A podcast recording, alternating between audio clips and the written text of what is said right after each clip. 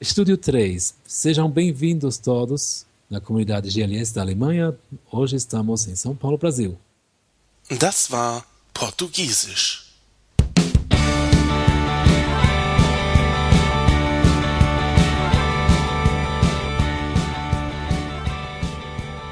Hallo Leute, hier ist wieder der Jan aus dem Studio 3.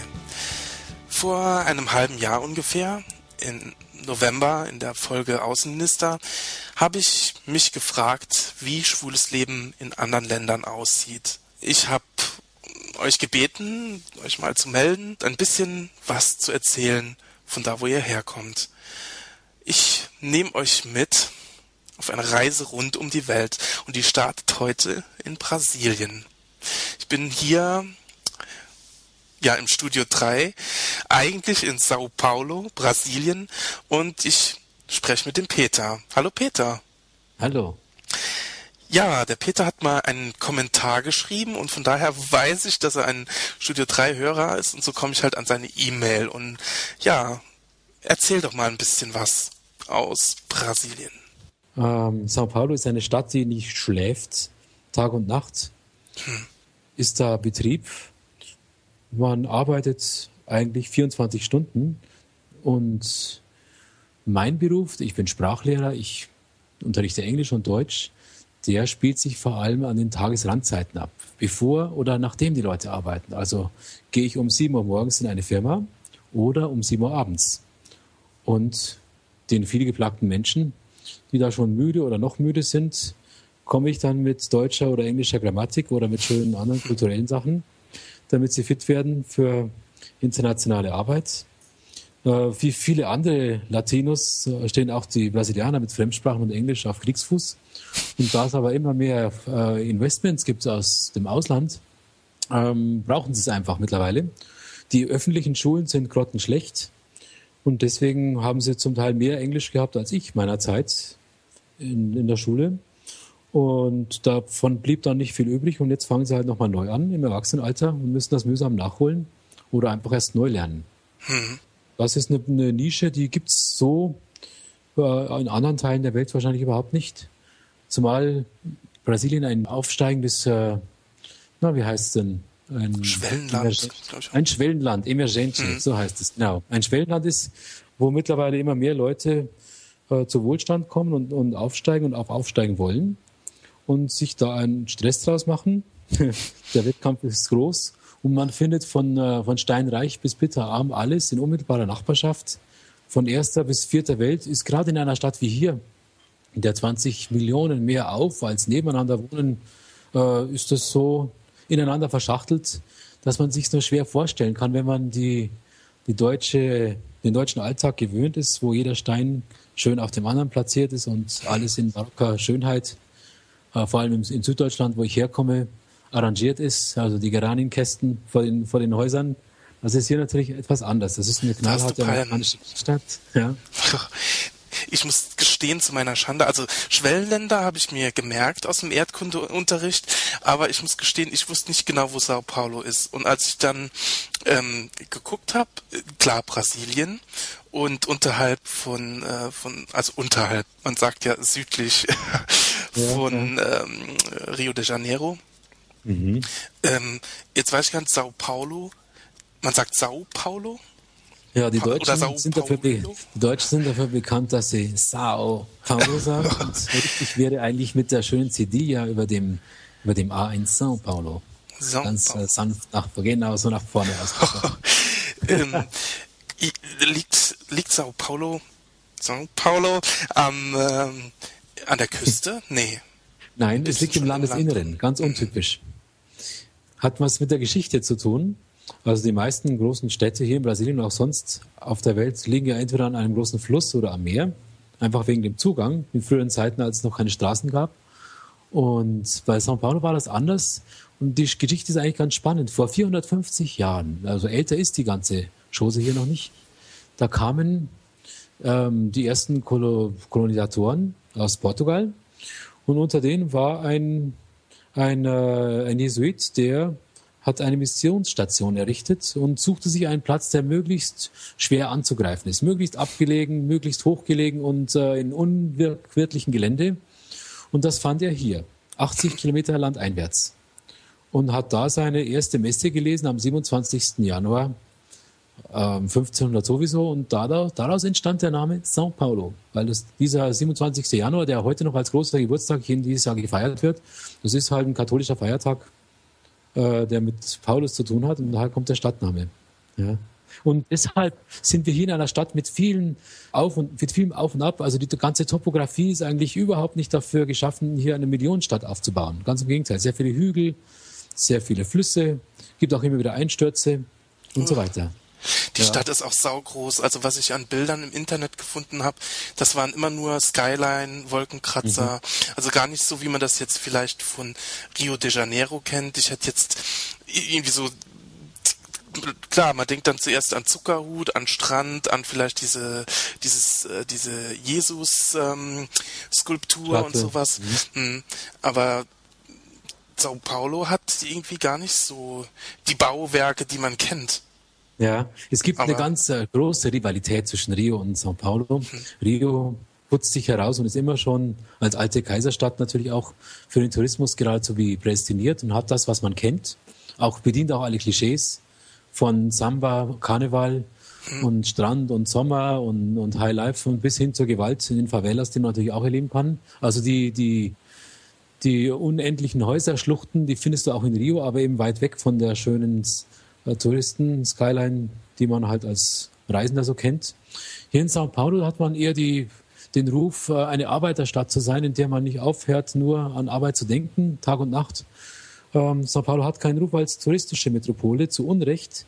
Denn es gibt hier sehr viele wahnsinnig spannende Sachen, die man auf den zweiten Blick entdecken kann. Hm. Und sie schaffen auch nach und nach eine Infrastruktur dafür. Aber das ist eben noch in den Anfängen. Sao Paulo, da wird produziert, gearbeitet. Da ist äh, der Großteil des, des, des Bruttoinlandsprodukts des ganzen Landes wird hier, hier geschaffen. Hier spielt sozusagen die, die Musik wirtschaftlich. Ich habe ein bisschen gegoogelt, gewikipediat oder wie man das ja. nennt. Ähm, mhm. Sao Paulo hat äh, 11 Millionen Einwohner und ist eine der größten Städte der Welt. Sogar bei Wikipedia habe ich gefunden, dass da äh, die größte CSD-Veranstaltung überhaupt auf der Welt jährlich stattfindet war mir auch, also ich hätte jetzt irgendwie gedacht San Francisco oder sowas, aber dann wirklich in Südamerika, das ist schon bemerkenswert. Ja, das sind um die vier bis fünf Millionen, die sich da tummeln, jedes Jahr im Juni, jedes Jahr im Winter. Wir sind ja in der Südhalbkugel. Da Stimmt. Ist die Jahreszeit umgekehrt. Also bei dir ist gerade Herbst. Es ist Herbst, ja, genau. Aber das heißt natürlich 20 bis 25 Grad, also alles relativ. Und der Winter ist zwar ist trotzdem ungemütlich kalt, weil es hier keine Heizung in Häusern gibt. Also das kann man sich so vorstellen. Wer schon mal im, im Winter in Spanien oder Italien Urlaub gemacht hat, der weiß, dass es nicht so sonderlich gemütlich ist, auch wenn es nicht die Kälte ist. Es kriecht einen anders an. Ja, kommen wir doch mal zurück auf den CSD. Also das in, in Zahlenrekorden, da, da kann man in Sao Paulo alle möglichen anderen schlagen äh, weil es hier einfach aufgrund der 20 Millionen, die im Großraum leben, gibt es immer irgendwelche Sachen, die man ins Guinness-Buch schreiben könnte, so auch die 4 bis 5 Millionen, die sich hier beim CSD tummeln. Das heißt aber nicht, dass äh, ganz Brasilien so ist.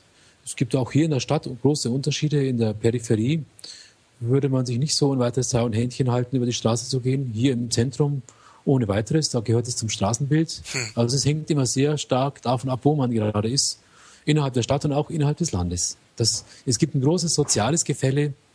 Äh, wir sind in einer, einem Schwellenland mit einer Klassengesellschaft, die wir von der Kolonialzeit geerbt haben und dementsprechend sind auch die Unterschiede in den Ansichten und in der Toleranz. Ja. Aber dadurch, dass die Stadt so vielfältig ist, mit auch so großen Problemen, fallen die paar Schwulen auch nicht sonderlich auf. Ist auch ein, ein riesiges äh, ethnisches Spektrum.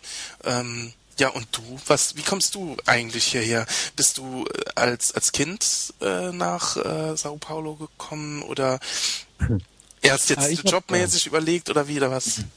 Bei mir kamen verschiedene Sachen zusammen. Ich habe vor, vor sieben, acht Jahren durch meinen Ex, der Brasilianer ist, das, das Land kennengelernt, mehrfach durch Urlaub und dann, als die Beziehung schon zu Ende war, kam trotzdem der Wunsch, äh, hier nochmal neu anzufangen, was anderes zu machen. Und äh, das habe ich dann einfach gemacht. Ja. Und alle schauen neidisch, ach, der geht einfach und lässt alles zurück und fängt nochmal neu an. Das hat auch seine mühsamen Seiten, aber es ist sehr spannend und hält jung.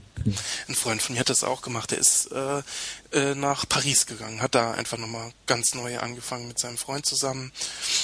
Ja, der hat schon aber auch teilweise auch wieder Heimweh. Er sagt, naja, paar Sachen in Frankreich. Ja, der siebte Himmel, den gibt's nirgendwo, weder in, in Paris noch hier noch in Deutschland. Also das sollte man einfach wissen, was man will. Und natürlich flackern manchmal Erinnerungen äh, hoch, wenn ich von deinen, deine Podcasts höre und die Beschreibungen, da sehe ich Bilder von Landschaften und, und, und rieche die Pflanzen und die Bäume und verschiedene andere Sachen, die es hier halt so in der Form nicht gibt. Hm. Ich erinnere mich gern daran, aber ohne Heimweh. Hm. Das ist interessant. Aber wenn ja. ich so an Brasilien denke und so, äh, denke ich da schon dran, ne, auch mit viel Fernweh. Ist es denn so, also ich meine, du hast gesagt, es ist natürlich nicht alles hier so das Klischee Strand und äh, und Karneval in Rio, aber wie wie wie ist das so? Hat man da die die die Brüllaffen auf den auf den Bäumen sitzen oder die die Geckos im im Wohnzimmer, wenn man wenn man das Fenster auflässt? Was wie ist das? Ich denke auch mal die, diese ganzen Südfrüchte, das ist ja alles das ja. kriegt man ja, du kannst ja von den Bäumen pflücken oder kriegst ja nachgeworfen, ist ja alles sau billig. Mhm. Also, ja, du gibst mir gerade das Stichwort. Also, was ich hier sehr schätze, sind natürlich die vielen Früchte von Papayas und Mangos und allem Möglichen, die man hier gerade, die man hier wirklich nachgeschmissen bekommt. Sie, sie, wachsen mir nicht gerade ins Fenster, dafür ist die Stadt doch zu industrialisiert. Mhm. Auch die, die Affen springen nicht in mein Fenster herein, obwohl ich Gott sei Dank vor, dem, vor der Haustür einen Park habe. Aber es gibt hier alles. Ich meine, das Land hat eine, Aus eine Ausdehnung von, wenn du mal, mal Amazonas, Manaus im äußersten Nordwesten nimmst, bis Porto Alegre an der, äh, in der, an der Südgrenze Richtung Argentinien, das sind das 6000 Kilometer. Da hast du natürlich verschiedene ja, Zeitzonen, Vegetationszonen. Du hast hier atlantischen Regenwald, hier wo ich bin, mit äh, einer guten, einem guten Hauch Exotik, der aber nicht so extrem ist, wie man sich es vielleicht vorstellt. Dafür muss man in die nordwestlichen Landesteile gehen, nach Bahia oder Sergipe. Da gibt es dann mehr von dem, was man sich unter einem, Tropika, äh, unter einem tropischen Paradies vielleicht vorstellt, auch als Urlauber. Wenn man hier lebt, dann muss man auch sehen, wovon man lebt und äh, der Arbeit nachziehen. Und das ist halt mehr in den industriellen Zentren. Also Brasilien ist ein sehr verstädtertes Land und da spielt die Musik einfach in den großen Metropolen. Und das Leben hier ist dann dem in Deutschland oder in anderen großen Städten nicht so unähnlich. Also wäre da nicht der Wochenmarkt mit all den, den tropischen Früchten äh, und die hervorragende Küche mit allem, was man sich vorstellen kann. Die Einwanderer haben alles mitgebracht. Die Japaner ihre Sushis, die Deutschen ihre deftige Küche, die Italiener, die Stadt ist voll davon. Alles. Chinesen, alles. Also du kannst dir dein Leben insgesamt vom Lebensstil her so einrichten, à la carte, wie du willst. Die Vielfalt gibt es wahrscheinlich nur hier. Hm. Ja. Jetzt, ähm, du hast einen Partner, einen Freund. Ja. Ähm, wie ist es eigentlich? Wir hier haben ja also eigentlich viele, die mit ihren Eltern ähm, über ihre Homosexualität irgendwann geredet haben und das ähm, das auch leben können und die Eltern das auch irgendwie versuchen zu verstehen, auch durch die Medien, vielleicht dann auch durch Fernsehserien oder so ein bisschen ähm, Aufklärung bekommen. Ist das für ihn schwer? Hat er mit seiner Familie Kontakt? Kennen die dich? Und wie ist das überhaupt so hier für ältere Leute halt mit Schwulsein? Akzeptieren die das oder stehen die da auch an der Straße, wenn dieser große CSD ist und denken nur, oh Gott, was ist das jetzt? Oder ich meine, es ist doch wahrscheinlich also auch ein sehr katholisches Land. Die, ja, ja, eben. Deswegen ist es auch äh, der, der, der Situation in Deutschland gar nicht so unendlich. Die Bandbreite an Reaktionen, die gibt es hier genauso von Verständnis, Toleranz bis hin zu völliger, völliger Blockade. Ganz typisch auch, äh, man, man äh, zeigt es, aber man redet nicht drüber. Es wird nicht ausgesprochen. Hm. Das war bei mir in Deutschland so und es ist auch hier so. Äh, da, da, wird, da ist vieles offensichtlich, aber es wird nicht äh, verbalisiert. Und jeder lässt den anderen so sein, wie er ist. Ja, das ist nicht ganz schön, nicht offen darüber zu reden, aber in, einer, in Konstellation, wo es zu, zum totalen Crash führen würde, wohl noch das Beste. Hm. Ja, also bei Familie ist das immer schwierig. In der Umgebung, wo wir hier leben, das ist ein Hochhaus, das erinnert ein bisschen an kennst du die Stadtgeschichten von Armistead Maupin? Mm, klar. Okay. Ja.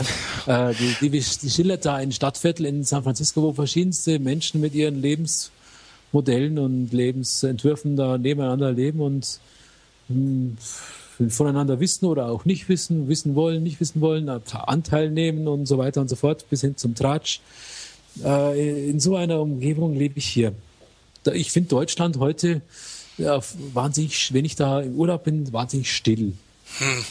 Still und äh, schon zu ruhig fast. Also ich mag ganz gern so. Ich bin auch typisch deutsch, aber in Deutschland, da ist alles so top organisiert und so allzu perfekt, dass es manchmal schon zu einer Totenstille kommt. Und hier geht's, und hier geht's, ist das Gegenteil, da geht's eher durcheinander. Hm.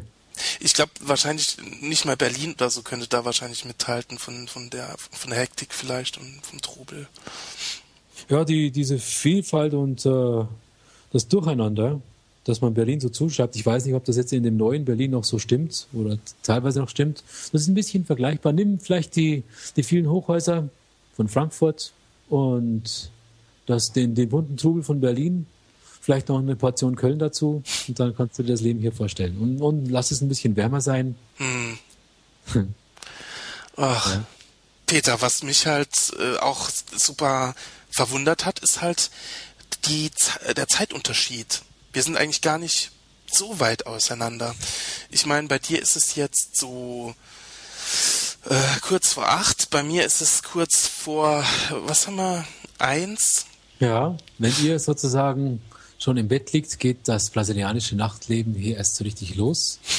Aber der Abstand ist kurz. Es sind in Wirklichkeit, wenn du auf die Landkarte schaust, auch nicht so große Welten. Genau, es geht auch äh, nach Osten, geht, äh, geht Südamerika genau. eigentlich noch weit in den Atlantik rein und da ist eigentlich äh, hier USA und so es ist viel weiter äh, viel weiter westlich. Also das ist klar, dass die die die die die Zeitzonen ein bisschen anders sind. Beispiel, wenn du von von Portugal aus äh, die die erste größere Stadt von Brasilien anfliegst, dann geht das in sechs Stunden. Fortaleza im Norden. Ja, das ist nicht so weit weg. Hm. Es liegt nur ein kleiner Atlantik zwischen uns und je nachdem, ob wir oder ihr gerade Winter- oder Sommerzeit habt, kann das sogar bis auf drei Stunden zurückgehen. Hm. Also, gute Nacht. Ja, ja, gute Nacht. Ich gehe ins Bett und du startest ins Nachtleben.